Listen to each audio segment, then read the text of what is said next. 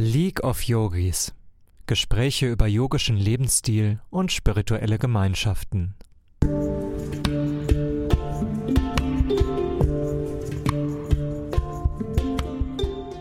Hallo, Namaste, guten Abend an alle Gäste. Hallo Sapuja, schön dich wieder zu sehen. Ähm, willkommen zu unserem äh, kleinen Interview oder unserer Gesprächsrunde, äh, die den Titel hat Phasen spiritueller Entwicklung.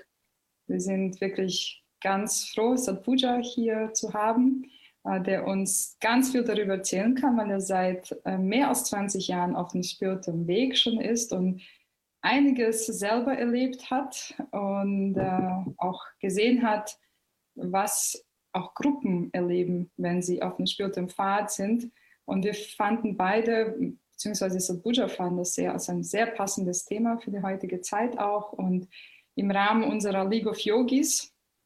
Äh, da haben wir uns äh, ein paar Yogis zusammengetan und möchten gerne über universelle Prinzipien äh, ähm, aus dem Yoga und anderen Traditionen mit euch sprechen, diskutieren, Praktiken uns anschauen und so gemeinsam die Wahrheit eruieren. So, ich möchte jetzt einfach an Sadhpuja weitergeben. Äh, Sadhpuja, möchtest du dich vielleicht kurz vorstellen und uns sagen, wie du auf den spirituellen Pfad gekommen bist. Ja, hallo erstmal, schön dich zu sehen und schön, dass dieses League of Yogis ist wirklich eine wunderbare Sache. Ich bin da sehr inspiriert mit dabei zu sein und ja, erstmal kurz über mich. Mein Name ist Sadhbucha Das und ich bin ähm, seit ich 19 bin eigentlich auf dem spirituellen Weg. Da war ich äh, nach China gereist für vier Monate und war einfach unheimlich fasziniert von der alten Kultur da. Ich war halt viel in den Minderheitenregionen und habe da einfach gemerkt, die Menschen haben völlig andere Werte, völlig andere Kultur, völlig andere Lebensweise und es funktioniert trotzdem.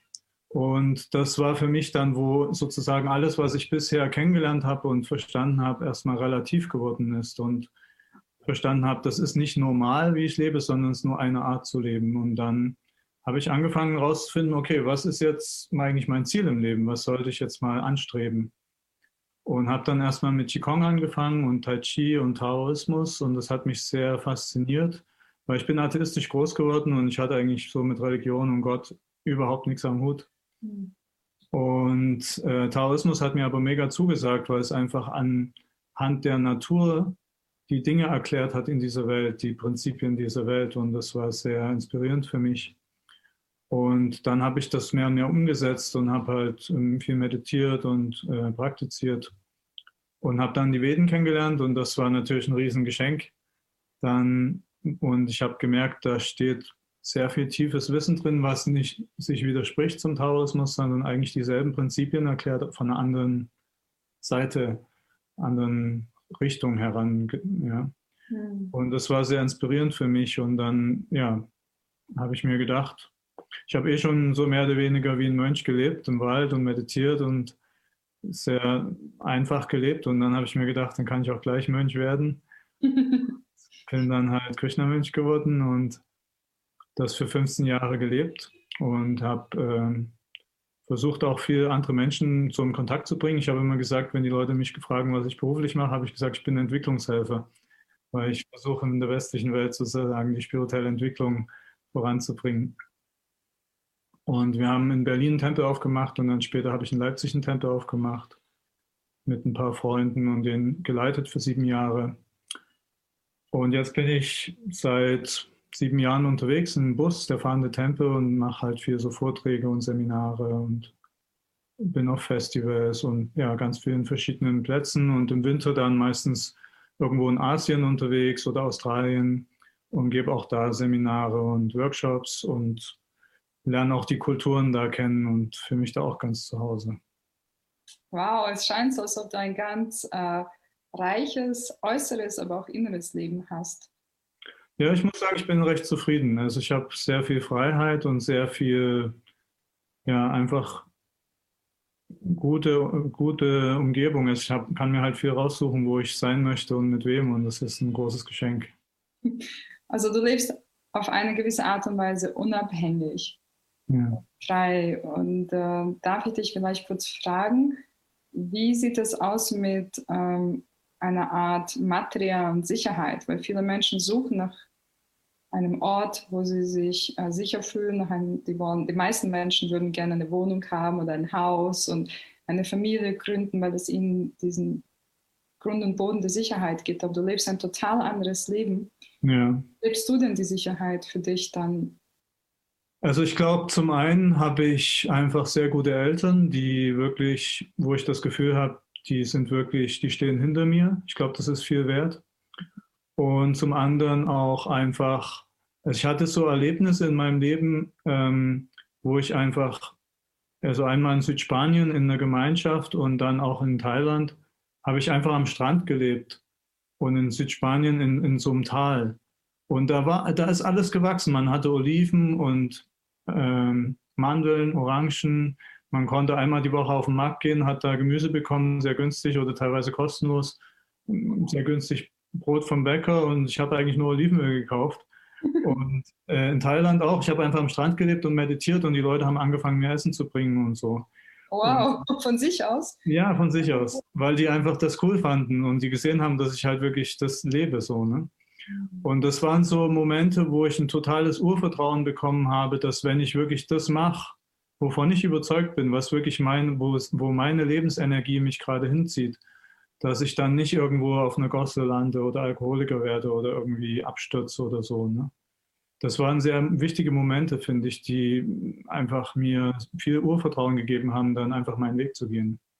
Mhm. Und ich glaube, ich habe einfach auch viele gute Freunde und so Anlaufstellen, wo ich, wo ich weiß, da kann ich immer hingehen, wenn irgendwas ist. So, ne? Ich glaube, es ist auch sehr wichtig. Ja, ja. Na, auf alle Fälle hast du einen Weg gewählt, deiner und, inneren Stimme, deinem Pfad zu folgen. Genau, und ich glaube, die spirituelle Praxis hilft dann natürlich auch einfach so diese innere Ruhe bei sich anzukommen und in Vertrauen auf Gott zu sein, in dem Vertrauen, dass nichts aus Zufall passiert, sondern alles seinen Grund hat. So, ne? Ja, ja und äh, mich würde total interessieren, was für äh, Entwicklungen du selber erfahren hast auf deiner persönlichen Reise. Zum Beispiel in der Einleitung hast du gesagt, du bist atheistisch groß geworden. Jetzt sagst du, im Vertrauen zu Gott zu leben, in der spirituellen Praxis verankert. Das ist ja ein mega, mega Schritt. so, also wir müssen nicht darüber sprechen, äh, sondern einfach generell, was für ja. Entwicklungsschritte, wenn man das so nennen kann, hast du denn erlebt Kannst du uns von Erfahrungen berichten, vielleicht, die richtigen Wendepunkte für dich waren auf deinem Weg?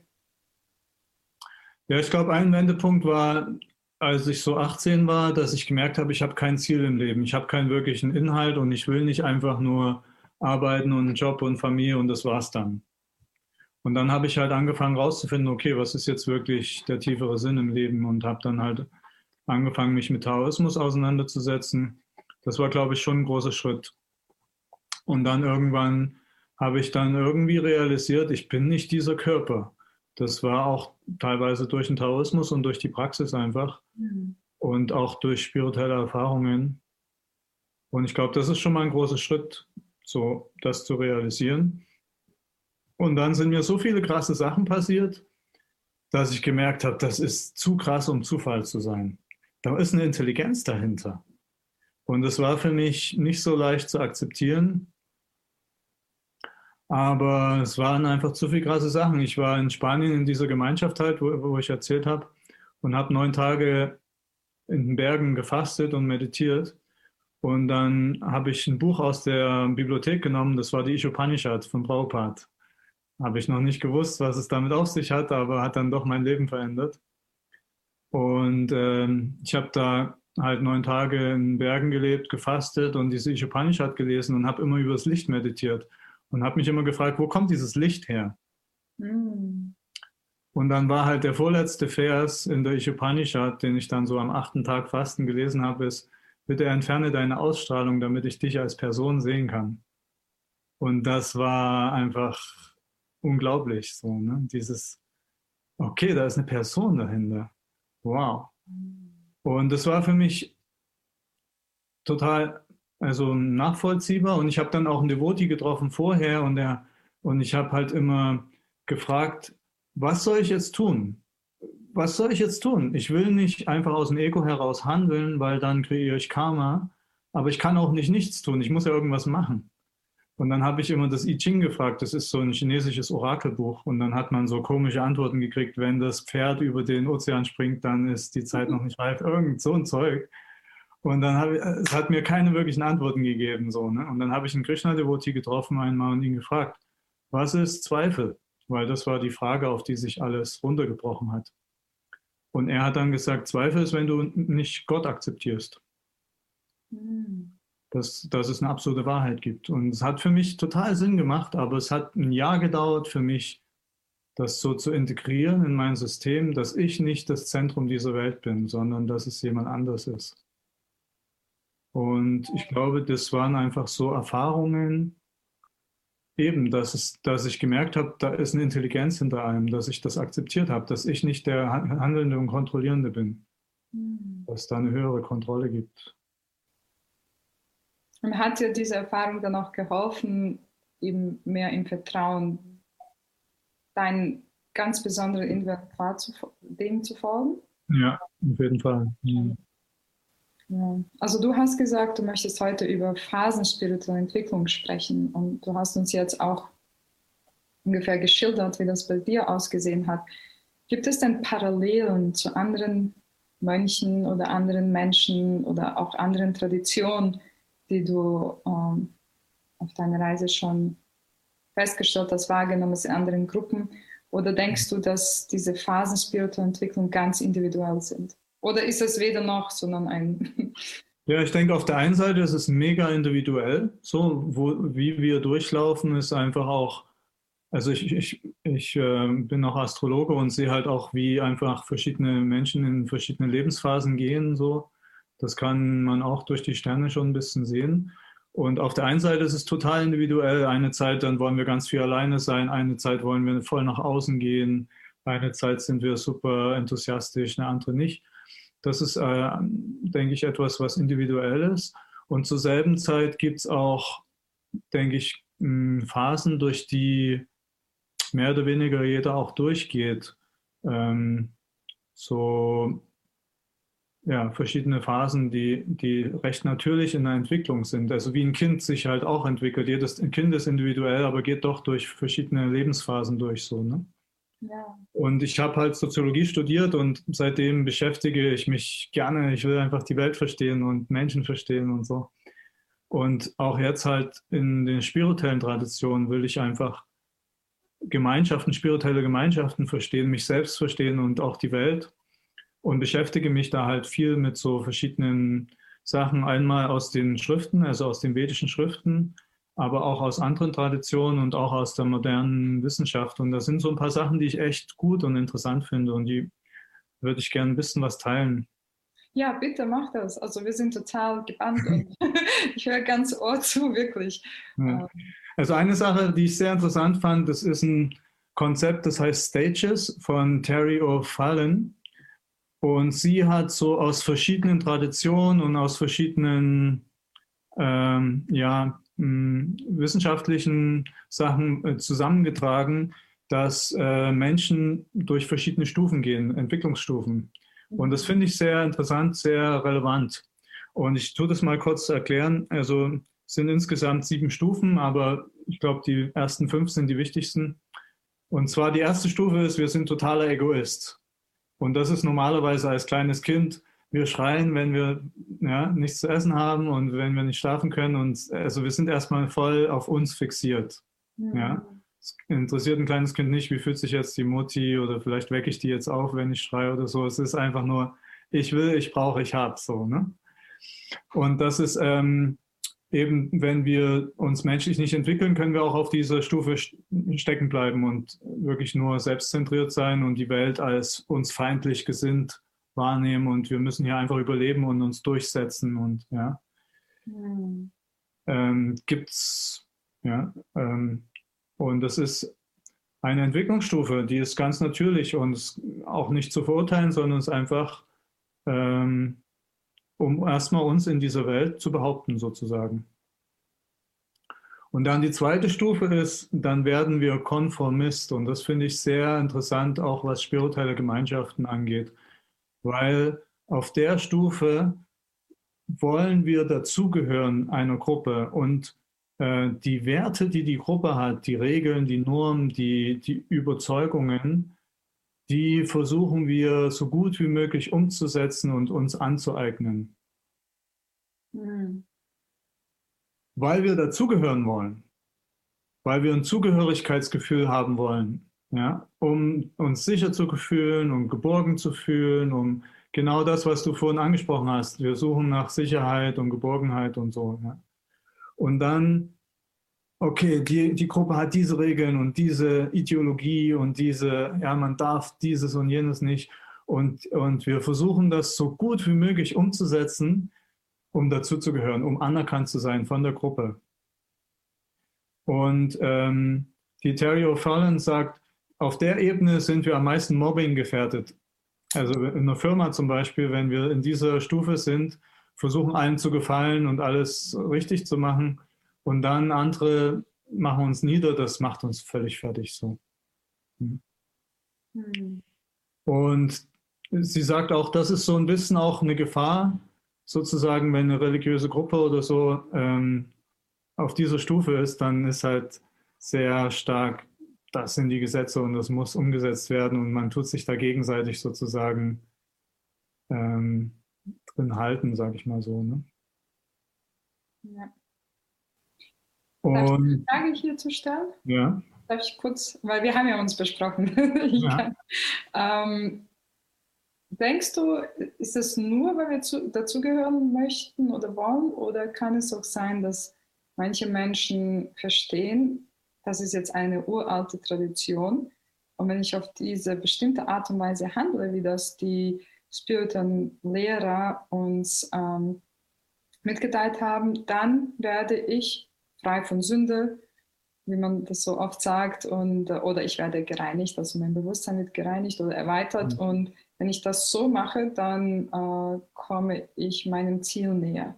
Also ist es wirklich pur nur wegen der Zugehörigkeit oder ist da auch etwas, schwingt da was mit dabei von so einem Gefühl von, ich möchte es richtig machen, jetzt war das von der Tradition so. Ja, also ist ein guter, guter Punkt. Natürlich ist das nicht rein nur, äh, natürlich ist die, die, Motivation dahinter ist immer gut. Mhm. Ja?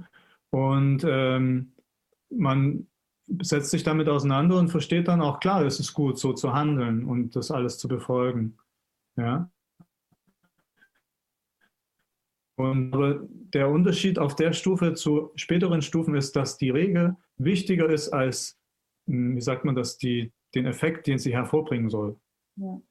ja. Also heißt, man soll nicht seinen Nachbar umbringen oder was. Ähm, okay, das wird jetzt super streng behandelt, aber ein Tier töte ich oder also es ist halt, es ist das Prinzip dahinter wird noch nicht so verstanden, sondern es geht mehr, der Fokus ist mehr auf die äußeren Regeln und nicht so sehr auf die inneren Werte oder die innere Haltung. Ja. ja. Und wenn jemand eine Regel bricht, dann wird er sehr schnell verurteilt und ausgegrenzt und diskriminiert. Mhm. Ja. Und wahrscheinlich denken dann Menschen auch, äh, zum Beispiel, alleine wenn ich um vier Uhr morgens aufstehe, wenn ich äh, gewisse Tätigkeiten durchführe und Praktiken ausübe, wenn ich auf eine bestimmte Art und Weise mich gegenüber anderen verhalte, rede und so wie du gesagt hast, Norm und ähm, Verhaltensregeln an, äh, einhalte, dann werde ich automatisch die Erleuchtung oder ich werde automatisch genau. spirituelle genau. Ebene erreichen. Ja, ja. ja. Einfach durch das Befolgen der Regeln komme ich zum Erfolg. So, ne? Mhm.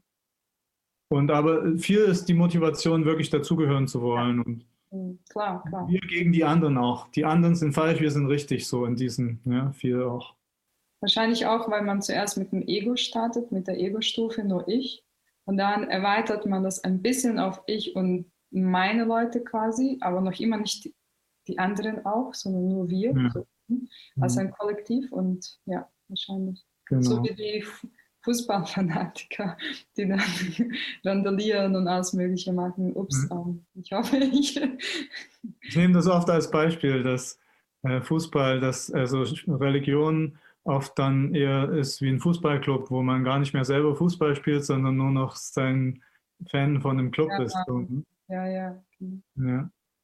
Danke. Und dann wäre wahrscheinlich die dritte Stufe nochmals eine Erweiterung, nicht dieses. Genau, die dritte Stufe ist ein Individualist. Mhm. Und das ist jemand, der sagt, es ist egal, was die Leute jetzt gerade für Regeln haben, so die, die bürgerliche Gesellschaft, sage ich mal so, was die Nachbarn denken und was, ja, was so, äh, weiß nicht, was jetzt von mir vielleicht sozial anerkannt ist. Ich gehe meinen Weg, ich, ich, ich mache das, wovon ich überzeugt bin, was meiner Berufung entspricht. Egal, was jetzt die anderen von mir erwarten oder denken oder ob die das gut finden oder nicht. Ja. Und unterscheidet sich diese Phase von der Ego-Phase dann? Dass es mehr ähm, integriert ist, also dass du nicht, also die Ego-Phase ist halt einfach nur, dass du andere auch verletzt oder auf Kosten anderer lebst. Mhm. Und diese Individualistenphase, also viele Menschen auf der materiellen Ebene sind dann zum Beispiel Unternehmer. Die, die sind äh, nicht mehr angestellt, sondern die werden halt selbstständig, haben ihre eigene Firma, bauen ihr eigenes Ding auf, ja, machen, äh, ja, aber ja. sind schon rechtschaffend und folgen schon gewissen Konformen, aber halt nicht mehr, weil die Leute das erwarten, sondern einfach, weil sie aus ihrer Überzeugung das machen, was sie denken, was richtig ist. So. Okay. Und die, und die vierte Stufe ist dann, wenn diese Leute merken, okay, also, oh genau, und äh, eine Sache auch noch in dieser Individualistenstufe, man wird sehr rational. Mhm. Also wo dieses Konformisten, da geht es mehr um Glauben und was so, ja, äh, man, man nimmt das einfach an, was so die Werte der Gruppe sind oder der Gemeinschaft, in der man groß wird. Und der Individualist, der sagt dann, okay, ihr glaubt vielleicht, ja, dass wir nach dem Tod irgendwie weiterleben oder nicht weiterleben. Ist mir egal, ich will Fakten. Mhm. Ja, und er wird erstmal eher sich von Spiritualität, also dieses Konformisten ist mehr so diese bürgerliche Re Religionsebene, sage ich mal so. Ne? Man geht in die Kirche, weil es angesehen, sonntags in der Kirche zu sein, sonst wird man verurteilt oder so. Und der Individualist, der sagt dann, was bringt mir das, sonntags in der Kirche zu sitzen, ist einfach nur kalt und bringt mich nicht weiter, so keine Ahnung. Ähm, der ist einfach mehr erstmal rational. Und dann die vierte Stufe ist dann ein Transzendentalist, der merkt, okay, jetzt habe ich vielleicht materiell Erfolg und ich bin auch total rational, macht das alles Sinn, was ich hier mache, aber ich bin trotzdem noch nicht glücklich. Mhm. Und ich suche auch nach einer Gemeinschaft. So einfach alleine nur mein Ding durchzuziehen, das macht auch nicht glücklich. Ich suche nach einer Gemeinschaft, die mich erfüllt und wo ich auf Augenhöhe mit Menschen mich treffen kann. Wo ich nicht mehr bewertet werde, wo ich stehe und wie viel Geld ich habe oder so, ne? sondern wo mich Menschen einfach als Person wahrnehmen, als Seele, sage ich mal. Ne? Nicht urteilen aufgrund meiner Äußerlichkeiten oder Zugehörigkeiten, sondern einfach mich als Person sehen und auf dieser Ebene will ich mit den Menschen mich treffen. Und das ist, denke ich, eine Ebene, wo dann wirkliche Spiritualität ähm, gelebt werden kann, auch in der Gemeinschaft. Ja. Und übersetzt jetzt auf ähm, Menschen in einer spirituellen Tradition. Äh, denkst du, dass wir alle durch diese vier Phasen durchgehen? Weil es scheint mir, dass, ähm, sorry, ich habe mir den Namen nicht aufgeschrieben, O'Farrell oder wie? Terry O'Farrell, ja. Terry O'Farrell, dass sie äh, mehr von einer inneren Reife und einer Entwicklung eines Individuums spricht, die man emotional, psychologisch eigentlich äh, sehen und nachvollziehen kann und dann äußert sich das dann bei einem Menschen, ähm, je nachdem wie er im Inneren ist, auch in seinen äußeren Tätigkeiten. Zum Beispiel, wenn ein Mensch, der schon so eine vierte Stufe der Reife erreicht hat und gerade erst jetzt mit dem spirituellen Leben und einer Praxis in einer gewissen Tradition oder Schule anfängt, der wird wahrscheinlich anders handeln, schon von Anfang an, als jemand, der als ein Individuum auf Stufe Nummer zwei ist, zum Beispiel, der mehr die Zugehörigkeit braucht. Und was ich ähm, auch manchmal erlebt habe, ist, wenn Menschen mit verschiedenen Hintergründen äh, oder verschiedener Entwicklung zu einer Tradition dazukommen, dass oft die, die schon da sind, denken, ach, du bist gerade erst ein, zum Beispiel in der Bhakti-Yoga würde man sagen, du bist doch Bhakta, du, du weißt doch gar nichts von der Welt und du bist noch gar nicht geboren. Und dann denken sie, nur weil sie ein paar Jahre länger auf dem Pfad sind, sie wüssten mehr und sie wären genau. oder verwirklicht da und so. Natürlich, von einer anderen Ebene wissen sie auch mehr, aber es geht nicht um das äußere Wissen und die Information, mhm. die man durchgelesen hat und die vielen Vorträge, in denen man gesessen ist oder die Einweihung, die man bekommen hat, wahrscheinlich, sondern es geht um diese inneren Verständnisse, nicht um das, diese Auffassungsgabe dann auch von spirituellen Prinzipien und Themen, die wahrscheinlich ein Mensch mit mehr Reife ganz anders wahrnehmen wird, als ein jemand, der gerade erst dazukommt. Also das heißt, für mich, was du uns geschildert hast, was du mit uns geteilt hast, dass man dass es wirklich sehr individuell ist. Mhm. Also für, für, jeden Einzelnen, der auch in eine spirituelle äh, Gruppe kommt. Aber du hast gesagt, dass auch Gruppen, spirituelle Gruppen an und für sich durch diese vier Phasen schreiten. Das heißt, äh, in der ersten Phase wären sie wahrscheinlich wie denn dann? Könntest du uns das ein bisschen. Ja, das ist eben dann genau auch super interessant. Also in der ersten Phase ich glaube, wenn, also ich glaube, wir können sehen viel, wie diese östlichen Religionen im Westen Fuß gefasst haben. Und das war in den 60er Jahren vor allen Dingen eine Zeit, wo das verbreitet passiert ist. Und das war eine Zeit, wo die westliche hm, Kultur sehr feindlich dieser östlichen äh, gesinnt war. Also ne, Christen, die haben gesagt, das ist alles vom Teufel und sehr böse und so.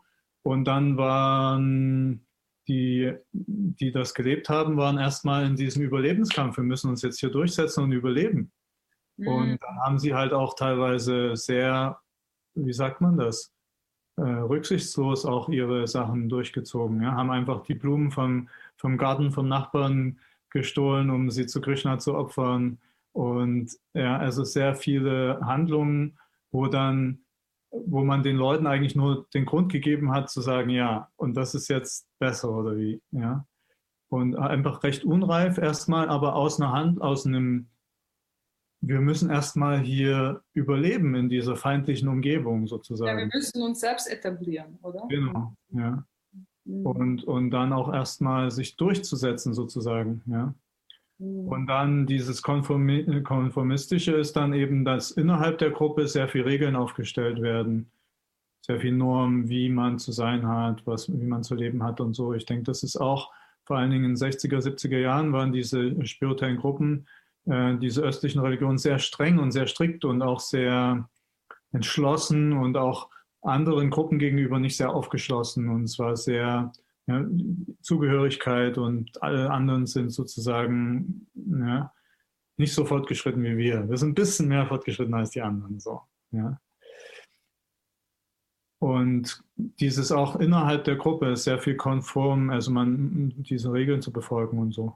Ja.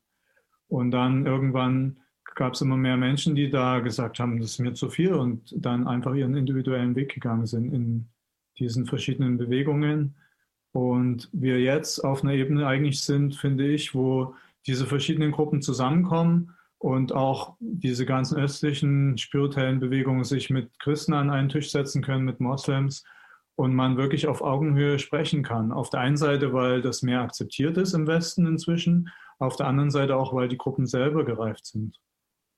Hm. Ja. Ich kann mich erinnern an eine Anekdote. Mhm. Swami ist ja ein Bhakti-Lehrer, nicht um, aus Deutschland, gebürtiger Hamburger. Er hat erzählt, als er in den 70er Jahren äh, die Hare Krishna-Bewegung für sich entdeckt hat und bei einem Vortrag von dem Begründer Prabhupada war, dann ist auch sein Vater dazu gekommen. Der war der, eines der Bundesbahndirektoren in Deutschland zu der Zeit und er hat sich natürlich sehr viele Sorgen und Gedanken gemacht, was wohl mit seinem Sohn passieren wird, wenn er so einen Weg einschlägt und nicht den Weg, der für ihn vorgesehen war. Ähm, Karriere und gut in der Gesellschaft stehen und all das, nicht die ganzen Werte. Und dann hat der Vater, also Herr Patterson, hat Schiller Prabhupada die Frage gestellt am Ende der, des Vortrags, Und zwar war seine Frage, denken Sie denn wirklich, dass ein Krokodil aus dem Nil in der Rhein überleben kann? Also wenn man eine andere Kultur einfach hineinpflanzt in ein total anderes Milieu oder ein anderes Leben, wird, wird, würde dieser Krokodil überleben. Und mhm. Srila Prabhupada hat sich natürlich erkundigt, wer ist dieser Gentleman? Und dann haben kurz die Wortes also zugeflüstert. Und dann hat er gesagt uh, in Englisch, you can become Krishna conscious in suit and tie. Also du kannst Krishna bewusst werden oder die Vollkommenheit erreichen, uh, auch wenn du in uh, einem, also einem, wie sagt man suit and tie in Deutsch, ein Streifenanzug gekleidet bist. Mhm. Bei Srila Prabhupada ging es von Anfang an nicht darum, zum Beispiel, dass man sowas äh, sehr starkes, sehr differenziertes und was sich so nach außen deutlich abgrenzt von den anderen Menschen etabliert. Äh, das haben ja seine ja, jungen Schüler dann gebraucht für sich. Mhm. Und für mich war das von Anfang an, als ich das gehört habe, wo ich selber auf den Pfad gekommen bin, der Bhakti-Yoga-Pfad so wichtig, weil ich das einfach immer empfunden habe in mir. Es geht doch gar nicht um diese ganzen äußeren Sachen und Dinge. Natürlich möchte ich sie respektieren, natürlich mhm. möchte ich keine Unruhe schaffen, natürlich möchte ich nicht, außer man grenzt mich zu sehr ein natürlich und sagt mir, du musst, weil und und ich sehe einfach keinen Sinn dahinter. Mhm. Und das hat, mich, hat mir natürlich sehr, sehr geholfen. Also dieses Statement natürlich. Es geht um die Essenz, es geht um das Innere bei der Reise, es geht nicht um die Äußerlichkeiten. Aber sie haben auch ihren Platz und ihren Wert. Insbesondere verstehe ich das auch so, manche Menschen brauchen das vielleicht mehr als andere, weil ihnen ja. das sowas wie so ein Gefäß ist für sie. Und dann fühlen sie den Inhalt des Gefäßes aus, aber ohne diese, diese Struktur können sie gar nicht den Inhalt leben, weil das sie irgendwie definiert und ihnen das Gefühl gibt, ich gehöre dazu, das bin ich. Und manche Menschen, zum Beispiel wie du, du bist so ein freier Mensch, wie du gesagt hast. Also du brauchst keine Strukturen, um den Inhalt zu leben, nicht? Und mhm. äh, das ist. Ja, und ich, du hattest auch äh, in unserem Gespräch gesagt, in der Yoga-Szene ist dann halt auch viel so welche Yoga-Marke trage ich und da dazu zu gehören, um, also man braucht dann die richtige Marke, um wirklich anerkannt zu sein in der Gruppe oder so. Ne? Das ist auch ein gutes Beispiel. Also ich glaube, verschiedene Gruppen haben dann verschiedene Ausprägungen. Ne? In der Hare Krishna-Bewegung ist, du musst einen geschäften Kopf haben, sonst bist du irgendwie komisch oder keine Ahnung so. Ne? Und sonst brauchst du halt die passende Kleidung oder gibt in verschiedenen Gruppen verschiedene Ausprägungen, wie das sich dann zeigt, diese äußeren Formen, an denen man ja. Leute dann misst. Ja. ja. Ich schaue ganz kurz, vielleicht gibt es eine Frage auf mhm. Facebook. Nur ganz kurz. Äh okay, gibt es generelle Phasen, die im vedischen Wissen beschrieben werden? Jetzt haben wir das äh, von O'Farring gehört und ja. im vedischen Wissen. Also einmal in der Bhagavad Gita wird halt beschrieben, dass ein Anfänger auf dem Yoga-Pfad wird äh, Karma-Yoga empfohlen als, als Praxis und einem Fortgeschrittenen die Entsagung von Handlungen. Und das ist, äh, denke ich, auch wichtig für uns zu verstehen, dass wenn wir anfangen im spirituellen Leben, sind wir noch sehr auf Materie fixiert. Ja, für uns gibt es ja nichts anderes. Wir sehen nichts anderes außer Materie und dann existiert erstmal nichts anderes als Materie. Und dann können wir auch erstmal nur diese Materie benutzen, um uns spirituell zum Ausdruck zu bringen. Und das ist halt dann Karma-Yoga, dass man einfach handelt, ohne was zurückzuwarten. Einfach in dem Vertrauen, dass nichts geht verloren in dieser Welt. Ja, wenn ich einfach selbstlos handle, dann lerne ich dadurch frei von Ego zu werden. Und ich glaube, das ist schon ein Riesenschritt, so wenn Menschen das machen, einfach mal selbstlos zu handeln, ohne was zurückzuerwarten. Mhm. Ich hatte in der Soziologie gab es einen Professor, der hat eine Philosophie vertreten, Rational Choice. Dass wir jede Handlung, also die Theorie ist, die Menschen handeln immer rational. Das heißt, was, jede Handlung, Entscheidung, die ich treffe, okay, wie viel muss ich investieren, was kriege ich dafür raus? Ja? Und ich habe, und der Mensch hat auch so gelebt nach dieser Theorie. Und ich habe gemerkt, da gibt es keine Liebe. In diesem Konzept gibt es keine Liebe. Ja. Ja, es wird alles kalkuliert. Wie viel gebe ich, wie viel bekomme ich zurück? Da ist keine Liebe dabei. Und, und dann dieses Karma-Yoga ist sozusagen der erste Schritt, um erstmal dahin zu kommen, dass es ja, uns zu öffnen für dieses, für Liebe letztendlich, Liebe zu leben, selbstlos zu sein. Und das halt erstmal auf der materiellen Ebene. Und auch in der Praxis geht es am Anfang erstmal um rein physische Dinge. Okay, wie viel Asanas mache ich, wie viel Runden chante ich, wie, viel, wie oft verbeuge ich mich, wann stehe ich auf oder so. Ne? Das ist einfach sehr die Sachen, die man äußerlich messen kann und äußerlich ähm, ja erstmal sich an, an etwas orientieren und festhalten kann. Mhm. Und dann äh, den Fortgeschrittenen wird Entsagung empfohlen. Das heißt nicht, dass man dann nichts mehr macht, sondern dass man, dass die Arbeit nicht mehr im Vordergrund steht, sondern mehr die innere Haltung und die Mentalität so. Mhm. Ja, die Motivation dahinter. Und ähm, Krishna sagt, der, der Handeln im Nichthandeln sieht und Nichthandeln im Handeln, der ist fortgeschritten. Das heißt, wir, also im Taoismus ist so ein Spruch, tue nichts und nichts bleibt ungetan. Das hat mich sehr lange begleitet. Und die Idee dabei ist einfach nur, seiner inneren Lebenskraft zu folgen und, und sein, seinem innersten Wesen, seiner Berufung, seiner Natur zu folgen. Und man tut eigentlich nichts, aber man tut dadurch genau das Richtige. Man ist immer zur richtigen Zeit am richtigen Ort. Das ist für mich so ein Konzept, was so mehr das fortgeschrittene, die fortgeschrittene Stufe der spirituellen Praxis beinhaltet. So, ne? Ich denke, das ist ein Konzept, was so in der Bhagavad Gita gut präsent ist. Und äh, dann haben wir aus dem, aus dem Srimad Bhagavatam haben wir ein Konzept von drei verschiedenen Stufen der, der spirituellen Praxis, auch Kanishta, also ein, ein anfänglicher, ein unstetiger Geweihter, für den ist es total, der braucht zum Beispiel, um Gott zu verehren, muss er in den Tempel gehen oder in die Kirche oder in die Moschee und er braucht, ähm, also das ist dann viel auf Bhakti-Yoga bezogen eigentlich. Der denkt dann, okay, die Leute sind eigentlich alle eine Störung, ich will einfach alleine sein mit Gott und mit meiner spirituellen Praxis und die anderen sind, die lenken mich einfach nur ab. Ja. Und ähm, der sieht auch nicht so im Alltag oder in den Menschen das Göttliche, sondern nur im, im Tempel oder nur, wenn er die Schriften studiert oder so. Und der Madhyamadikari ist dann jemand, der mehr ein reifes Verständnis hat und der versteht, Gott ist überall, der ist in, in jedem Lebewesen drin und ich kann nichts, was passiert, passiert aus Zufall und, und Gott kann durch andere zu mir sprechen und mir Zeichen geben und ja, mir Lektionen beibringen und so weiter. Und dann äh, wird beschrieben in Bhagavatam, dass in Madhyamadikari der lernt, in der Welt zu sein, aber nicht mehr beeinflusst zu sein von der Welt. Also das ist eigentlich schon die erleuchtete Stufe. Und das ist interessant, weil da wird beschrieben, durch vier Sachen macht er das.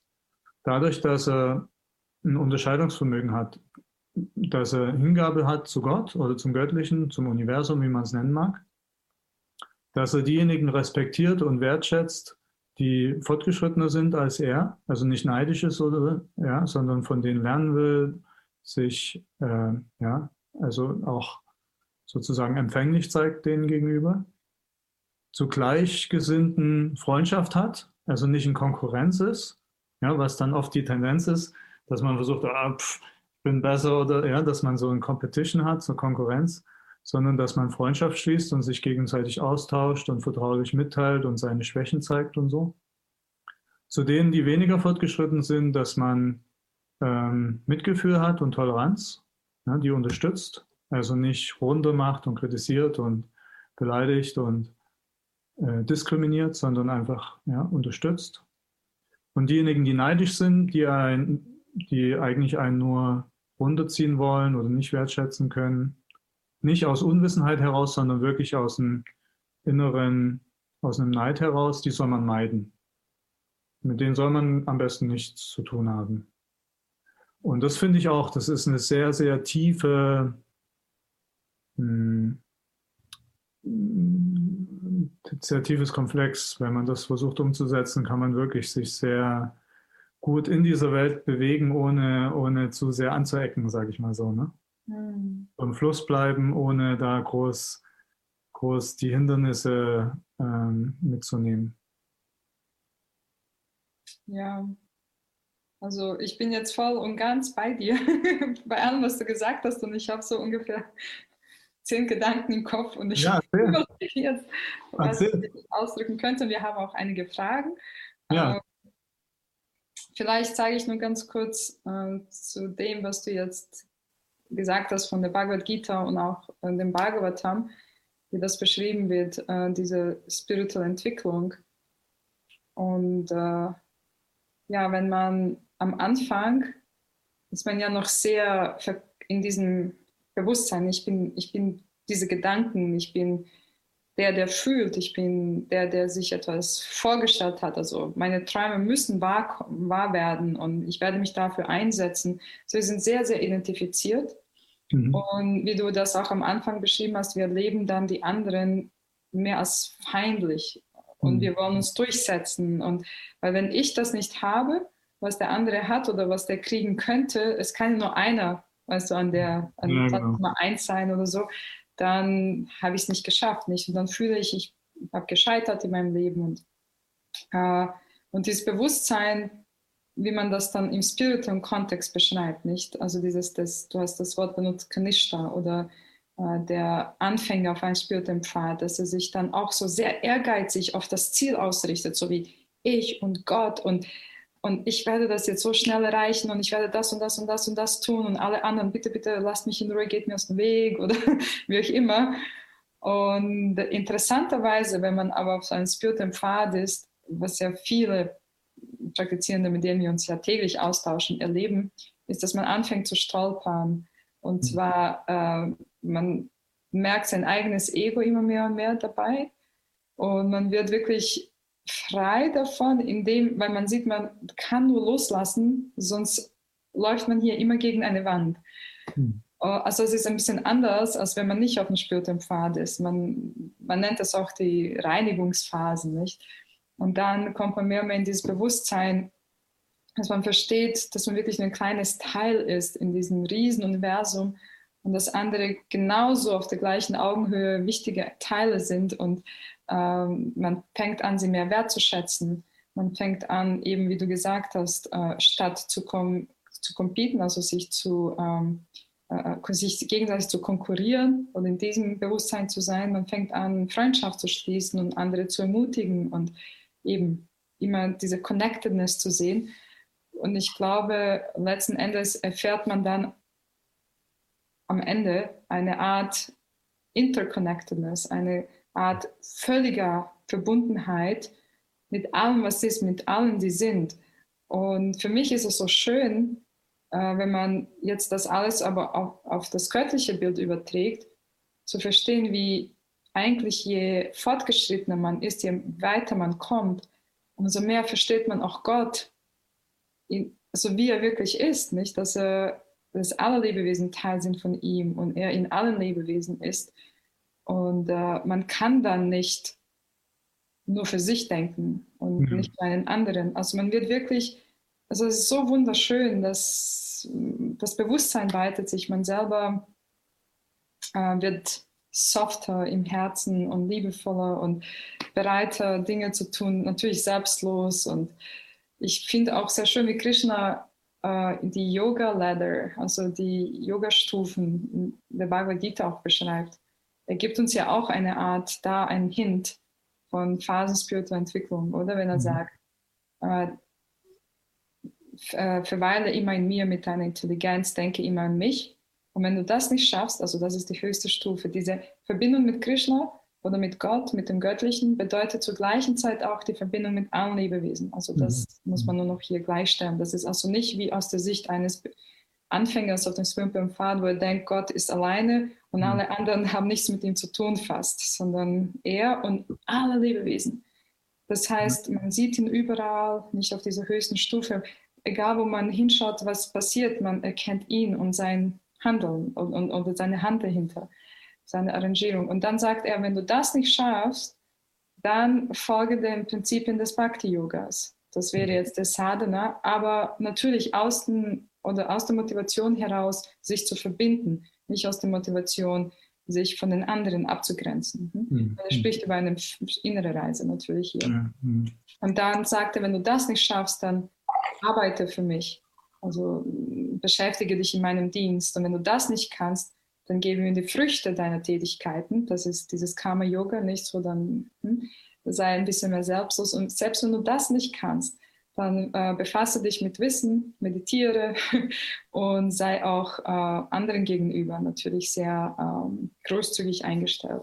Und ich finde, wie schön er uns diese Möglichkeiten auch da so darstellt, nicht diese, diese innere spirituelle Entwicklung uns aufzeigt und ja. uns gar nicht um diese äußere eigentlich auf diese äußere anspricht, nicht? Ja. Ich werde so und kleide dich so oder sondern es geht um wirklich, das ganz, ganz Innere bei einem Menschen. Ja, sehr schön. Ich hoffe, ich habe jetzt ein bisschen. ja, super gut. Ja, das zwölfte Kapitel ist total ja. inspirierend und auch ja einfach eben am Anfang ist Karma Yoga erstmal was Praktisches machen und dann Jnana erstmal verstehen wollen, was ist eigentlich der Sinn des Lebens, wer bin ich, was, was ist die absolute Wahrheit, wo, wie stehe ich dazu und dann am Ende Bhakti, dass es letztendlich selbst wenn ich die Erleuchtung erreicht habe, wenn die Liebe fehlt, wo stehe ich dann? Okay, ich bin befreit von Leid, aber was ist das alles ohne Liebe wert? So, ne? Einfach, ja. einfach erleuchtet zu sein, schön und gut, aber dann will ich trotzdem wieder interagieren mit der Welt und nicht wieder auf diese Ebene zurückkommen, wo ich vorher war, sondern einfach einen Schritt weitergehen. So. Ja. Und, und ja, also deshalb in der Bhagavad Gita ist eigentlich sehr schön beschrieben, dass ja, diese Schritte. Hm. Ja, dann lass uns vielleicht zu einer Frage kommen, nochmals. Ja. Hier kommt die Frage, ihr habt von Formen bzw. äußeren Merkmalen, die es, wenn wir in gewissen Gruppen sind, genutzt werden. Wie können uns solche äußeren Dinge mehr zum spirituellen Weg bringen? Und wie können sie uns eventuell eher hindern zu vertiefen? Mhm. Also wie gesagt, jemand, der gerade anfängt mit dem spirituellen Leben, für den hilft es, helfen diese äußeren Dinge einfach, seine Spiritualität zu kultivieren. Zum Beispiel, da gibt es einen Tempel oder da gibt es eine Kirche oder da gibt es eine Moschee. Und da gehe ich hin und einfach dieses, dieses Dahingehen schon ist für mich schon, ich bereite mich darauf vor, jetzt mache ich was Spirituelles, ich treffe Gott, keine Ahnung. Dann gehe ich dahin, bin da, fokussiere mich dann auch dort an diesem Ort voll da drauf und dann gehe ich wieder nach Hause und es dreht sich alles wieder nur um weltliche Dinge, mein Geschäft und die Familie und ich muss halt noch einkaufen gehen und so weiter. Und für den hilft es total in diesem Moment, diese äußere Form zu haben. Oder ich ziehe mir jetzt diese religiöse Kleidung an und dann fühle ich mich auch einfach gerade als jemand, der spirituell gut praktiziert. So. Mhm. Ja? Und, und bin dann leichter, kann mich leichter da so reinfinden in dieses, in diese Meditation oder in dieses, in diese Mentalität auch. Ja. Oder keine Ahnung, ich stehe früh auf oder ich ja, identifiziere mich auch mit einer bestimmten spirituellen Gruppe und höre mir die Vorträge an. Und das ist, das sind für mich die Rollenmodelle, das sind für mich die Orientierung. Ist ja besser als der, der Schauspieler, der einfach nur Alkohol trinkt und raucht und jeden Woche eine andere Frau hat. Ja, es ist einfach ein besseres Rollenmodell. Mhm. Und das hilft mir dann in dem Moment. Aber in dem Moment, wo ich dann diese äußeren Dinge als die, die Essenz betrachte und nicht mehr verstehe, dass das nur ein Hilfsmittel ist und wo ich dann denke, das ist die einzige Art, wie ich Spiritualität erreichen kann oder bekommen kann, in dem Moment ist es ein Hindernis. Ja wenn wir uns quasi verlieren in diesen Formen und. Ja, genau. Wenn ich nur, wenn ich nur im Yoga-Zentrum Yoga machen kann und sobald ich zu Hause bin, mache ich kein Yoga mehr, weil da ist dann der Alltag wieder und hat mich eingenommen. Ja. ja dann, dann limitiert mich das eigentlich. Oder wenn ich denke, nur, ähm, keine Ahnung, nur wenn ich meine Yogamatte dabei habe, kann ich Yoga machen. Oder nur wenn ich meine Chapa habe, kann ich chanten. Oder nur wenn ich einen Altar habe, kann ich Gott wahrnehmen oder zu ihm beten oder so. Keine Ahnung. Es gibt so viele Dinge. Ja, und Also was würdest du sagen, wie kommt man selber, das ist ja alles nachvollziehbar natürlich, was wir jetzt hier erzählen und jeder kann das verstehen, intellektuell nicht schwierig. Es ist keine Quantenphysik oder hohe Mathematik oder so. Und dann, äh, wenn man aber selber praktiziert, ich glaube, was meistens so kommt, ist, dass ein der Spiegel ein bisschen so fürs, vor das Gesicht gestellt wird, wo man dann selber sieht, oh, ich mache das jetzt eigentlich und oh, ich mache hier den Fehler. Und dann erst ähm, interessanterweise durch diese, also diese Wahrnehmung unserer Fehlerhaft und Unvollkommenheit werden wir wie, also dieses Ego-Ballon, was so wie aufgeblasen ist, wenn wir denken, ja, ich kann das, ich bin jetzt der und der, bin so und so gekleidet, ich mache doch alles richtig und zur richtigen Zeit. Plötzlich geht dieses Ballon so runter, also so geht aus, die Luft geht aus und interessanterweise aber fühlen wir uns inspirierter und mehr verbunden zu anderen Menschen, als wenn wir so die Starken und wir machen alles richtig. Ja. Und wenn wir uns anvertrauen und sagen, hey, ich habe hier wirklich einen Fehler gemacht, es tut mir so leid, also es war mein Ego oder ich war unter dem Einfluss, was auch immer, dann merkt man erst, wie die Menschen connecten mit einem und sagen, ja, kein Problem und, mhm. und sie nehmen es einem gar nicht so streng oder so mhm. übel oder so. Und, und dann fängt man an, erst wenn dieses Ego-Ballon so mehr und mehr so ähm, die Luft da rauskommt, dann merkt man, wer man wirklich ist und es ist so schön, nicht? Man, hat, man, man versteht, das sind ja die Gunas oder die Eigenschaften der materiellen Natur, die handeln. Das bin ja nicht ich. Ich bin, äh, und trotzdem bin ich geliebt. Ja, genau. Den Göttlichen und den Geweihten. Ja. Ja, das finde ich bei, also Richard Rohr, der hat so ein Buch geschrieben, Falling Upwards, mhm. ähm, äh, Reifes Leben auf Deutsch. Und da beschreibt er genau diesen Punkt, dass wir am Anfang in unserem Leben erstmal uns etablieren wollen und unser Ego aufbauen und dann halt auch in einem spirituellen, im spirituellen Kontext eben erstmal genau das. Ne? Wir versuchen alles richtig zu machen, allem zu befolgen und dadurch fühlen wir uns total stark und gut und richtig und spirituell und fortgeschritten und so. Und er beschreibt dann, wenn wir Glück haben, dann kommen wir irgendwann an unsere Grenzen und wir können das nicht mehr aufrechterhalten. Ja. Das, heißt, ja, das heißt, manche können das ein Leben lang durchziehen und okay, aber eigentlich ähm, ist es dafür gedacht, dass wir an unsere Grenzen kommen und, und irgendwann total scheitern. In einem Moment können wir dieses nicht, da ist eine Person, die nervt uns, die, da können wir nicht mehr tolerant und mitfühlend sein. Oder da, da ist eine Situation, da können wir das nicht mehr aufrechterhalten. So, ne? Und da sagt er, das ist eigentlich total wertvoll, weil dann kommen wir eben genau dahin, wo, was du sagst, dass man dann sein, diese Demut entwickelt und diese Begrenztheit. Und ähm, äh, C.G. Jung, der hat auch in, in seiner Autobiografie hat er beschrieben, das ist sehr interessant, der hat sich total gezwungen, nicht diesen einen Gedanken zu haben. Die ganze Zeit hat er sich gezwungen, nicht diesen einen Gedanken zu haben. Und irgendwann konnte es nicht mehr zurückhalten und er hat sich einfach vorgestellt, wie Gott einen riesen Kackhaufen auf die Kirche lässt. Und das war natürlich das größte Vergehen, was man machen konnte. So, ne? War ein junger, Junge, äh, zehn Jahre alt, keine Ahnung.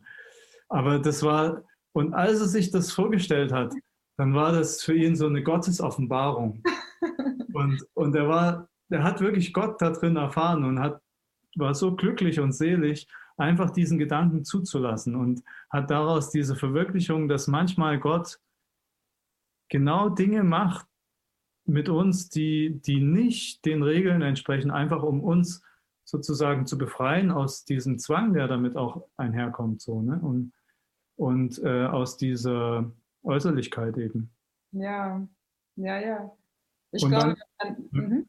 sag ja, sag wenn man äh, noch nicht auf einem spirituellen Weg ist, sondern einer spirituellen Gruppe, dann mag man denken, oh, ich möchte alles richtig machen hier und äh, ich möchte ja Fortschritte machen.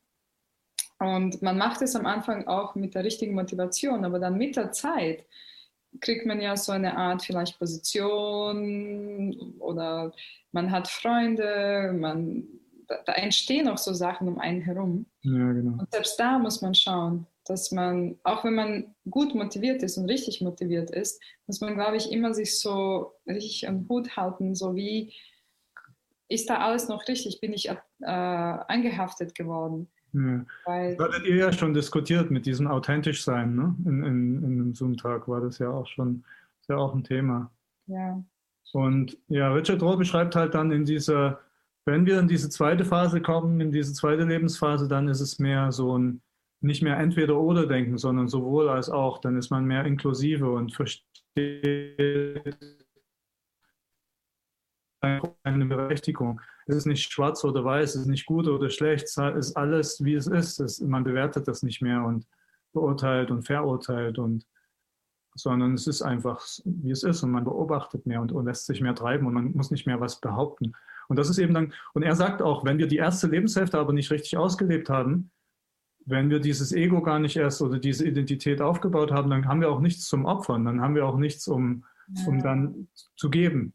Ja, und das ist auch ein interessanter Punkt, dass es eigentlich ganz gut ist, auch erstmal sozusagen etwas, etwas zu leisten oder zu meistern, so, ne, was aufzubauen. Er sagt es auch mit Kindern, wenn die halt als Kind erstmal diese Regeln und also ein paar Grenzen haben, und darin wachsen und eine gewisse Disziplin lernen und all das, dann hilft ihnen das auch später im Leben, wenn sie halt nicht da stecken bleiben, sondern das dann nutzen für, für das, wofür es gedacht ist. Ja, ja, ganz genau. Und denkst du, ist das immer eine lineare äh, Entwicklung oder geht man da auf und ab und, und, und aber letzten Endes entwickelt man sich ein bisschen stetig nach vorne ich denke, wenn man am Anfang denkt, man ist linear. Jetzt bin ich hier und dann kommt die zweite und die dritte Stufe und dann irgendwann bin ich erleuchtet, so ungefähr in drei Jahren oder so. Ne? Das ist so sehr lineares Denken. Und ich glaube, je länger man das dann lebt, dann ist, merkt man, das sind so Zyklen. Man kommt eigentlich immer wieder an denselben Punkt, aber wenn man Glück hat, ist man so ein bisschen weiter. Ein bisschen weiter, so, genau. Eine Spirale, so, ne? ein bisschen höher. Mhm. Und es macht auch mehr Sinn vom Zeit, also es ist ja auch in der vedischen Philosophie das zeitzyklisch ist. Ja, und das sehen wir auch, was in der Natur und überhaupt äh, passiert, ist eher so eine zyklische Geschichte als linear. Und was würdest du vorschlagen aus deiner Erfahrung? Wie kann man äh, schauen, dass man sich gut entwickelt, dass man gut durch die Phase kommt? Soll man Selbstreflexion das, was wichtig ist? Ähm, dass man sich selbst hinterfragt vielleicht regelmäßig. Ähm, was würde denn so helfen, nicht? Dass ja. auf einen, egal ob auf einem spirituellen Weg ja oder nein, in einer Gruppe ja oder nein, ja. was hilft wirklich? Also ich denke, was halt sehr, sehr wichtig ist, ist Gemeinschaft zu haben mit Menschen, die schon fortgeschritten sind. Mhm. Weil dann sieht man, hey, die haben das alles verinnerlicht, aber worauf sie Wert legen oder wie sie leben, ist nochmal irgendwie anders. Und dann kann man so ein bisschen mehr eine Idee bekommen, woraus wirklich ankommt oder so. Ne? Ein bisschen auch ein Rollenmodell haben. Und ich glaube, das ist sehr, sehr viel wert, dass man nicht so sehr aus seinen eigenen Konzepten nur basiert und dem, was man gelesen hat oder so, sondern einfach mit Menschen Gemeinschaft hat, die einfach spirituell schon weiter auf dem Weg sind. Ich hm. glaube, das ist eine Sache, die sehr viel wert ist und ähm, klar, dann auch Selbstreflexion und eben auch menschlich zu wachsen, nicht einfach nur spirituell zu wachsen, sondern auch menschlich, was du am Anfang auch schon so ein bisschen angesprochen hast. Ich glaube, das ist auch sehr viel wert. Ja, ich glaube, wenn also auch die, vedischen, die vedische Tradition oder die Bhakti-Tradition sagt uns auch, dass wir uns auf vier Ebenen verstehen sollten, nicht nur auf einer. Das heißt, äh, wir haben eine spirituelle Ebene des Daseins, dann eine physische, eine emotionale und eine soziale. Mhm. So als ein Mensch. Die spirituelle Ebene wäre dann natürlich unsere Spirit, also unsere Praktiken würde man da ausüben, um diese mhm. Ebene zu vertiefen und da weiterzukommen. Aber zur gleichen Zeit sollte man auch schauen, dass man physisch natürlich gut und gesund und weißt du, sich sicher fühlt, auf dieser Welt Geborgenheit hat, äh, Schutz hat und man soll dafür auch sorgen, man soll für das emotionale oder psychologische, könnte man sagen, das mentale Wohlbefinden auch sorgen. Ähm, da heißt es auch reflektieren und, und, und Gefühle nicht unterdrücken und all das, was dazugehört natürlich. Mhm. Und dann das Soziale, diese soziale Ebene, wo man versucht, etwas für die Gesellschaft, für die anderen, etwas zu ihnen zu geben, etwas zu leisten, aber natürlich aus dem Willen, in der Motivation, soweit es geht, das selbstlos zu machen. Also man möchte es dahin entwickeln.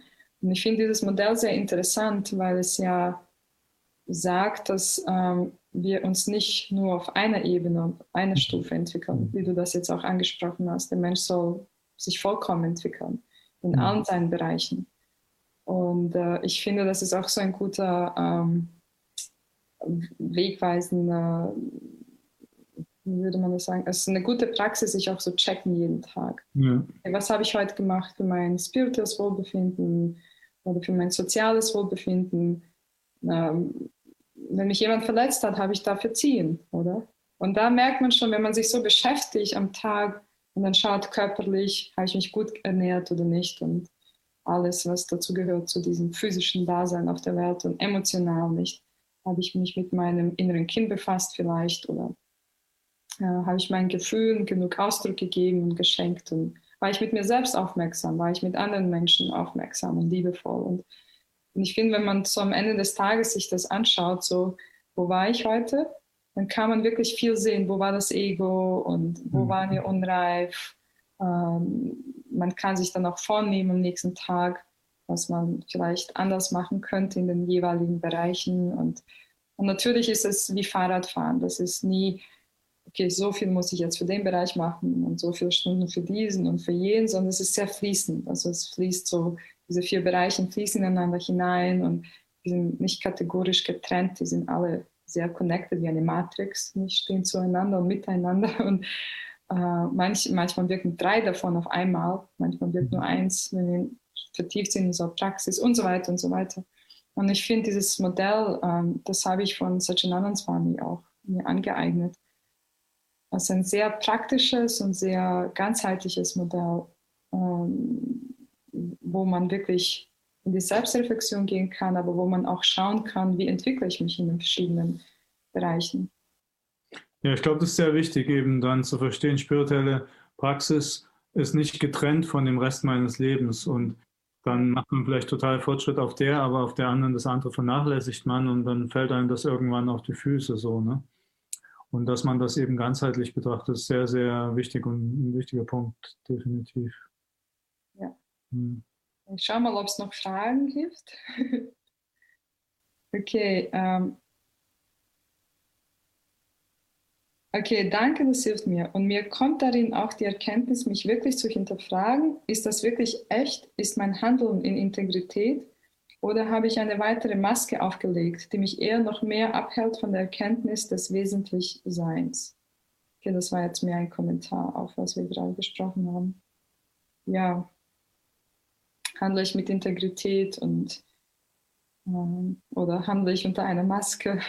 Ja. Ich denke, wenn man ehrlich ist mit sich selbst das, und mit anderen auch, dann kann man das ganz genau äh, ja, beobachten und, und, und, man selber hat ja immer so einen Blindspot, nennt, man das ja im Englischen, so ein blinden Punkt. Ja.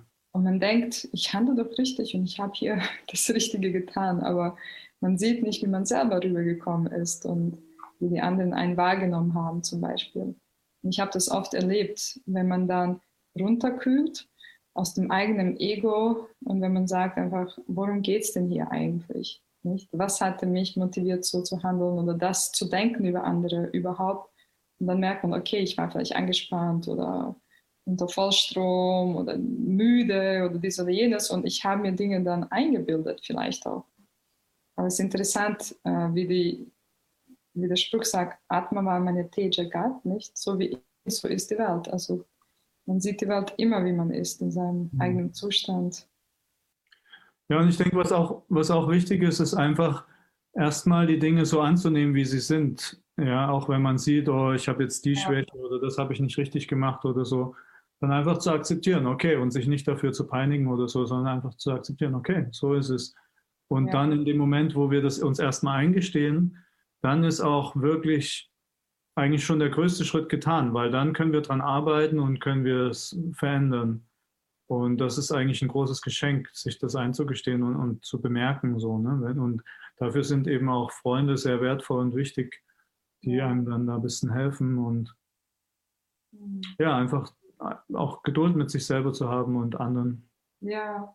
Und hast du noch vielleicht die letzte Frage von mir, weil du dich ja mit diesem Thema befasst, weil dich das interessiert, natürlich aus deiner Liebe für Soziologie, ist ja auch eine Motivation, aber es muss auch noch eine innere Motivation geben, äh, weil du ja selber auf einer Reise bist und nach der Essenz suchst und dich entwickelst und ja viele Dinge erlebt hast. Könntest du ein bisschen aus deinem Leben noch was teilen? Äh, wann hast du verstanden, dass du Veränderungen machen solltest in deinem Leben? Hattest du Zweifel zunächst einmal, als du von einer Phase zur nächsten gegangen bist? Weil oft denken wir, mache ich hier alles richtig, wahrscheinlich, und äh, brauchen den Mut, um in die zweite Phase zu kommen. Erst später sehen wir auch gut, ich hab, das war richtig, wie ich gehandelt habe, oder ja. habe ich auf mein innere, meine innere Stimme gehört, oder hast du ähm, vielleicht Dinge erlebt, wo du selber eingesehen hast, dass du fehlerhaft gehandelt hast, weil du ein und so weiter. Also was mhm. könntest du uns so von dir aus noch sagen? Ja, also zum, zum einen so diesen Schritt bis zum spirituellen Leben, das hatte ich ja schon beschrieben und dann habe ich auch dieses Mönchsleben gelebt und äh, wir hatten eigentlich, also ich hatte schon immer so ein bisschen diese Idee, ich will ein Projekt kreieren, was mehr auf Menschlichkeit basiert und, und wirklich Freundschaft. Weil ich wollte einfach mit Freunden zusammen was machen. Das war eigentlich das Wichtigste für mich. Und dann, klar, machen wir spirituelle Dinge so, ne? Aber erstmal sollte eine Freundschaft da sein. Das war mir sehr wichtig und das war in dem Leipziger Tempel eigentlich auch sehr, sehr gut. Also wir alle hm, schauen sehr, sehr positiv auf diese Zeit zurück und, und vermissen das manchmal sogar ein bisschen. Aber im Rückblick muss ich jetzt sagen, war es trotzdem noch ein bisschen vielleicht unreif oder halt viel auch auf diese äußeren Sachen fokussiert. Und ich war definitiv als Mensch noch sehr ja, unreif. Ähm, also, wie sage ich denn das? Ähm, noch nicht ganzheitlich. Also wir haben halt viel uns fokussiert auf unsere Sachen und nicht so sehr auf die Gemeinschaft. Und die Gemeinschaft war jetzt, wir haben gedacht, die Gemeinschaft, die soll sich um sich selber kümmern, das braucht uns nicht dafür so. Ne? Und das war, aus jetziger Sicht kann ich das verstehen, das war noch nicht so ganz mm, das richtige Verständnis. Mhm. Und ähm, ich glaube, das war eine Zeit, wo ich dann auch erstmal durch eine Krise gegangen bin, aber dadurch auch ganz viel gelernt habe jetzt und auch, glaube mich sehr verändert habe und es ist letztendlich ein großes Geschenk und ähm, bin jetzt, denke ich, auch viel offener und viel freier erstmal selber als Person und auch gegenüber anderen Gruppen, gegenüber anderen Menschen und so. Und das ist so ein Geschenk einfach. Bin einfach ich selbst und wirkt dadurch, dass ich eben nichts mehr mache, sondern einfach nur ich selbst bin. Und das ist einfach viel unkomplizierter und viel zufriedenstellender und viel mehr natürlich und auch viel leichter, einfach mit Menschen in, in Austausch zu sein. Hm. Schön. Ich muss nichts mehr leisten, nichts mehr machen. Ich bin einfach nur ich selbst und versuche an mir zu arbeiten, klar. Und habe einfach sehr viel, ja, dadurch tiefe, tiefen persönlichen Austausch mit vielen verschiedenen Menschen aus allen möglichen Gruppen und Hintergründen. Schön. Ja. Ich habe von äh, einem Mönch aus England mal gehört, äh, der hat über Bhagavad Gita erzählt und er meinte, im materiellen Bewusstsein denken wir oder schaffen uns To-Do-Listen. So, ich muss noch das machen und jenes machen. Und im spirituellen Bewusstsein denkt man an die To-Be-Listen. ja, das ist gut. Ja. Mhm.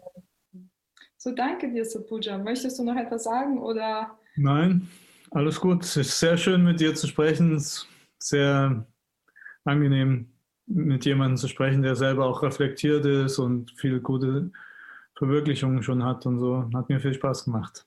Danke sehr. Und für mich war es auch sehr bereichernd und ich danke dir für all die Inputs und es war sehr schön von dir auch zu hören, weil ich auch sehr wertschätze, äh, was du gemacht hast und was du weiterhin tust und dass du trotz all dem äh, Kurven, die du nehmen musstest auf dem Weg, nicht?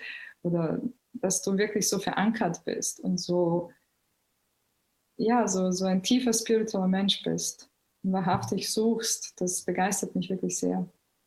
Ich danke dir. Jai, jai. Jai. Ich weiß gar nicht, wie wir das enden. Tun wir das? Tut das jemand für uns? Drück mal hier auf Leave. Okay.